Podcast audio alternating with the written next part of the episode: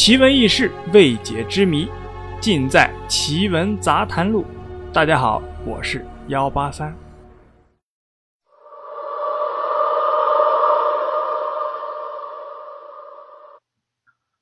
广州市荔湾广场坐落在上九路。如果，大家去荔湾广场，请注意一下，在楼顶的四个大字，那就是用草书写着“荔湾广场”。但是啊，大家一定要仔细看，荔湾广场的“广”字写的很像一个“尸”字，尸体的“尸”，连起来读，那就是荔湾尸场。当时的荔湾广场啊，原址是一个广州典型的百家密集式的住宅区。和一小部分的乱葬岗。第一个开发商啊，广建集团的第一任开发老总是一个不折不扣的腐化分子，挪用了原来用于帮助居民拆迁的专项款。为了顺利完成任务呢，他竟然出动了大量的流氓，以欺骗、强夺的方式啊，并购该地段的居民的原地产。当时闹的是民怨的十分大，但是由于呢，住在该地区的。普遍都是广州市内的中低层的人士，加上啊，这个开发商据说是武警指挥部罩着的，所以啊，都动不了他。纵使这样呢，由于该地区啊人多口杂，拆迁的进度啊那是异常的缓慢。这个开发商呢，竟然想出了放火烧屋的损招，结果呢，在一九九三年八月间的一场大火啊。就把该地区百分之六十的房子全都烧光了，烧死了二十四人，伤了十二人，一百多人那是无家可归。据说发生这种大事故后啊，市里的相关领导才重视起来。当然了，这个开发商老总啊也因此而入狱了。自此之后啊，拆迁工作也就不了了之了。而该地段呢，也经常发生闹鬼的事件。经常啊，有人在午夜十二点之后听见小孩子在哭，还有老人啊在打麻将的声音，女人的哭声，男人的叫喊声。总之啊，到这个地方的人永远也不敢再走进去。后来呢，有一个云游的道士就来到了这个地方，并许下三天之内为当地居民斩妖除魔。结果第二天，人们就发现啊。这个道士已经横死在了一处断瓦之中，使剩下来的居民呢就更加相信这里的鬼呀怨气太大，都无法化解了。鬼呢是越闹越厉害，当时啊还剩下的居民啊都纷纷的争相离开了。短短三个月，这片地区啊就剩下了不到二十户人。之后呢，这个地区啊水电设施政府啊干脆也就不去管了。基本上属于没水没电的状态，垃圾啊那堆的到处都是。很快呢，这片地区就成了吸毒者或者犯罪分子的天堂了。一直啊到广建第二任开发老总对这个地区进行拆迁的时候，这里总共剩下两户人，其中一户人的儿子是个白痴，天天站在工地上，鬼姐姐，今天你不穿红衣服啦。那种场面，真是很吓人。广建第二个开发老总，据说啊是部队里下来的，但也不是一个好东西。听说当时拆迁啊，频频发生工人伤亡的事故，政府下发的抚恤金啊，全被这个家伙给挪用了。所以当时工地门口啊，总有一两个穿校服的人在哭。听说为了这个事儿啊，市长的车子都被拦了好几次，但是结果啊，还是解决不了问题。第二任开发老总呢，不但没因为这个事件稍作收敛，而且还拖欠了大量的民工工资。一九九四年的大年初一，回来讨工钱的民工啊，发现这个老总被全身肢解，死于工地。当时一个神秘人啊，就去实地调查。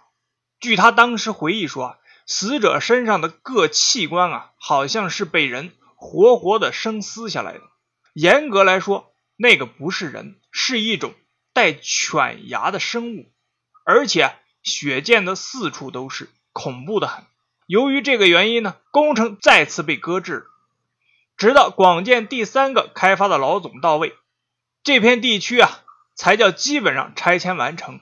当时这个老总啊，据说也干了不少的坏勾当，而且他特别的相信鬼神风水，所以啊，当了不久就自动申请去了外地的工作。后来呢，据说他一次啊故地重游时啊失足跌死了。广建第四任的开发老总，据说啊是也是部队下来的，他啊特别不信邪，听说工地埋下去的基石啊没过一天就倒了，他怀疑啊是有人搞鬼，晚上呢。就带着几个兄弟啊去工地伏击，看门的老头啊当时不清楚啊，发现他们啊鬼鬼祟祟的就放狗咬人了。当搞清楚状况后，那个老总啊已经被咬的是遍体鳞伤。本来呢打幺二零救护车，如果来得及时啊还能救回来。可是啊，据说当时六七个大活人忙活了半天，半个多小时幺二零无人接听。后来因为这个事儿呢，幺二零的接线员。和主管啊都被开除了，原因啊是当晚他们集体去喝酒了，留下来值班的也由于喝多了，早早的就睡着了。那个老总去医院的时候啊，已经被活活的疼死了。自此之后，那里就整天有一个男人在喊：“好疼啊，好疼啊！”而当时那个老总被狗咬死的地方啊，就是现在荔湾广场一楼的铺面。有兴趣的朋友啊。可以在入夜后去那里坐坐。据说啊，很多人都能听到那个声音。荔湾广场这个工程啊，直到一九九四年广建破产，由一个香港的开发商承接了这个项目，才重新启动。当时的香港老板啊，十分的信风水，特地请了一个当时广州六榕寺的老住持来看风水。老住持对他说啊，这块地是广州的鬼门的开口，动不得土。如果把它建成一个公园或者是一个寺庙，那施主啊将是功德无量。如果强行拆建，只怕是祸及全家。轻则啊全家死于非命，重则呢全族三代都要受其连累。这个香港老板啊顾虑再三，还是决定继续开发这个项目。由于当时呢六榕寺的老住持啊坚决不同意他的动作。他就在马来西亚请来了一个邪术师，希望通过邪术来镇住鬼门里的妖怪。通过一大轮的做法，工程啊正式启动了。第一天，工人就发现桩子打不进去。第二天，就在地底下挖出了八口棺材。大家别以为这是不吉利的东西，其实这八口棺材啊是用来压住不好的东西的。现在被挖出来，不好的东西就镇不住了。结果不到一个月，香港老板在大陆的老婆和两个儿子，连同马来西亚请来的邪术师，就一同死于非命。这个香港老板这时候才后悔啊，急忙找高人指点。据说啊，当时云游广州的一个南华寺的高僧，曾建议他把这八口棺材啊重新埋入地下，为他做一场法事，但是呢，要折寿十年方可化解。但是当时那个香港老板啊，不知道是不是见了这八口棺材啊是个古董，还是什么原因，最后啊，他竟然把这棺材啊走私到国外。不料呢，这个事情被揭发了，结果啊，他的一个表弟和一个远房亲戚也因此而入狱，他本人呢死于狱中。后来啊，一个台湾老板才接手了这个项目，总算把荔湾广场给建好了。即使这样。在入夜后啊，荔湾广场的牌面会变成写着“荔湾诗场”，已经啊有无数人见过。据说啊，见到的人一般是时运低的时候，见到后啊，千万不要进去。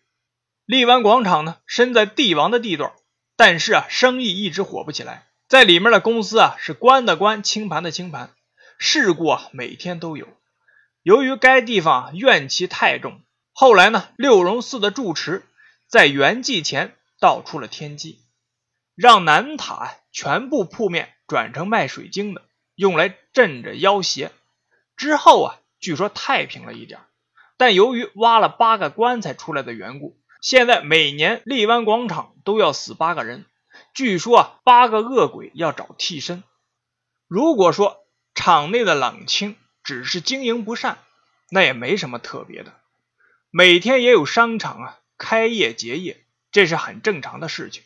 可是人客稀少的原因，是因为场内屡次发生非人的事件。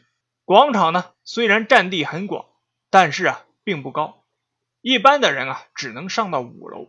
可是这里的四五楼却成了当地的自杀圣地，经常会有人在四楼或者五楼跳下广场中央的大堂，当众表演天外飞仙。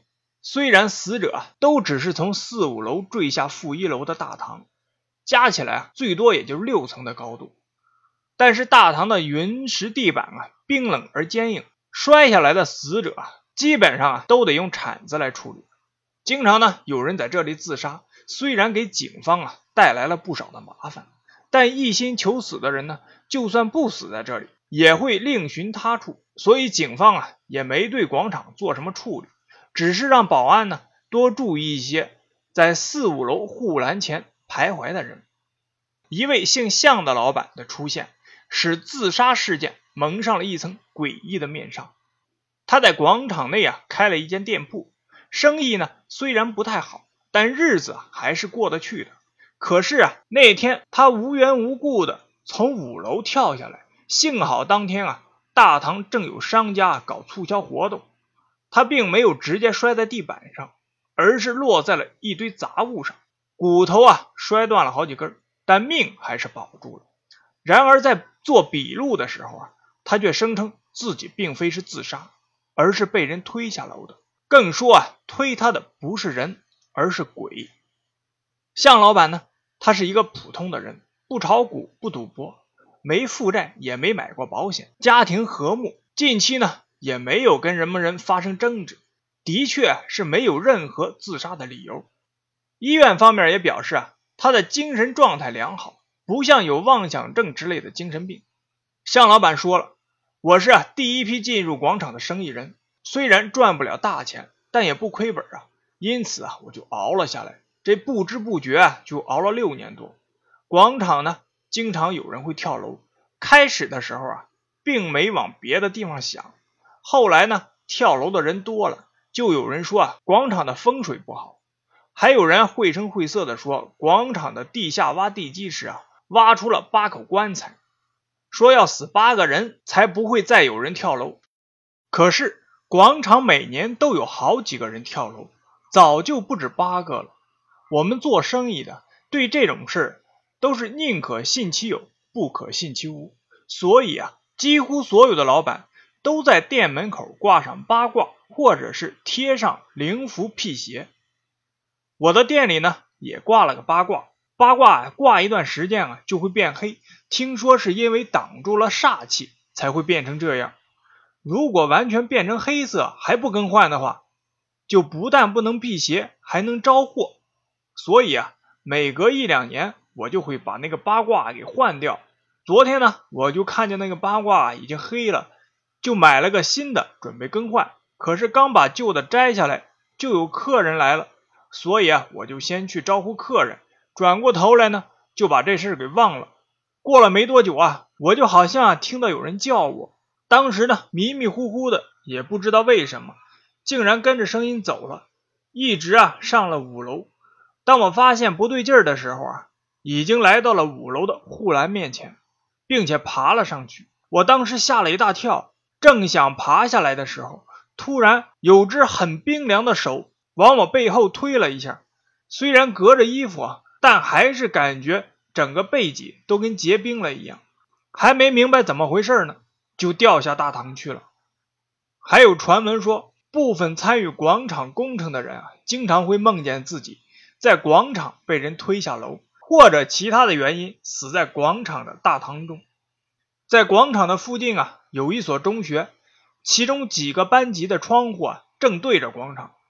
传闻啊。每次有人跳楼的时候，这几个班级的同学都能看见广场上方出现了一片乌云。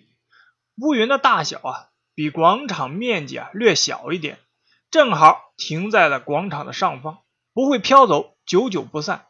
而附近却是晴空万里，别说乌云，连白云也不多。虽然啊，这些只是传言，不可尽信，但是啊，挖出八口棺材一事。却有详细的记录，这是千真万确的事情。只是政府啊，避免引起群众的恐慌，而刻意隐瞒了事实。有高人就说，这个广场啊，本来就不该建。现在啊，除非把它拆掉，否则还会有人继续死在那里。这一个地区啊，是龙脉所在，因此呢，人流很多，自古啊就是经商的旺地。但广场的位置呢，正好处于八颗龙牙之上，而龙牙呢，又是暴戾之气最盛的地方，频现血光啊，那是必然的。清朝的时候啊，有一位高人以八关镇邪之术，将八具穷凶极恶的死囚尸体啊入棺，埋在八颗龙牙的位置上。原理啊，就是等于把食物挂在龙牙上，这样呢，龙就有东西吃了，就不会再害人。阵法一成呢，八副棺材及里面的尸体啊，一千年、一万年也不能动，动了就会把龙给惊醒了，轻则。为祸一时，重则祸害一方。现在的龙不但是被惊醒了，就连挂在嘴里的食物也给人抢走了。现在啊，只是偶尔害一两个人，当做打牙祭，已经很不错了。故事就是这样，您信则有，不信则无。今天的奇闻杂谈录就到这里了，我是幺八三。如果您有什么疑问或者建议啊，都可以给幺八三留言。顺便动一下您的宝贵的手指，点一下订阅。